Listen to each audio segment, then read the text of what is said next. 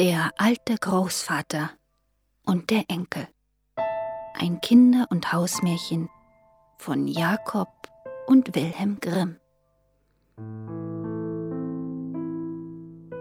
Es war einmal ein steinalter Mann. Dem waren die Augen trüb geworden, die Ohren taub und die Knie zitterten ihm. Wenn er nun bei Tische saß und den Löffel kaum halten konnte, schüttete er Suppe auf das Tischtuch, und es floss ihm auch etwas wieder aus dem Mund. Sein Sohn und dessen Frau ekelten sich davor. Und deswegen musste sich der alte Großvater endlich hinter den Ofen in die Ecke setzen.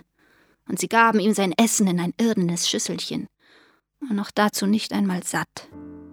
Da sah er betrübt nach dem Tisch, und die Augen wurden ihm nass. Einmal auch konnten seine zitterigen Hände das Schüsselchen nicht festhalten. Es fiel zur Erde und zerbrach. Die junge Frau schalt, er sagte aber nichts und seufzte nur. Da kaufte sie ihm ein hölzernes Schüsselchen für ein paar Heller.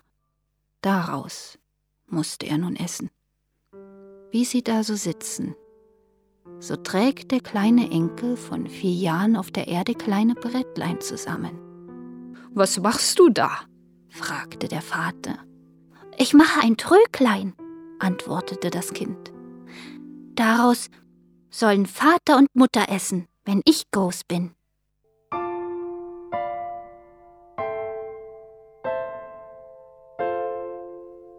Da sahen sich Mann und Frau eine Weile an, fingen endlich an zu weinen.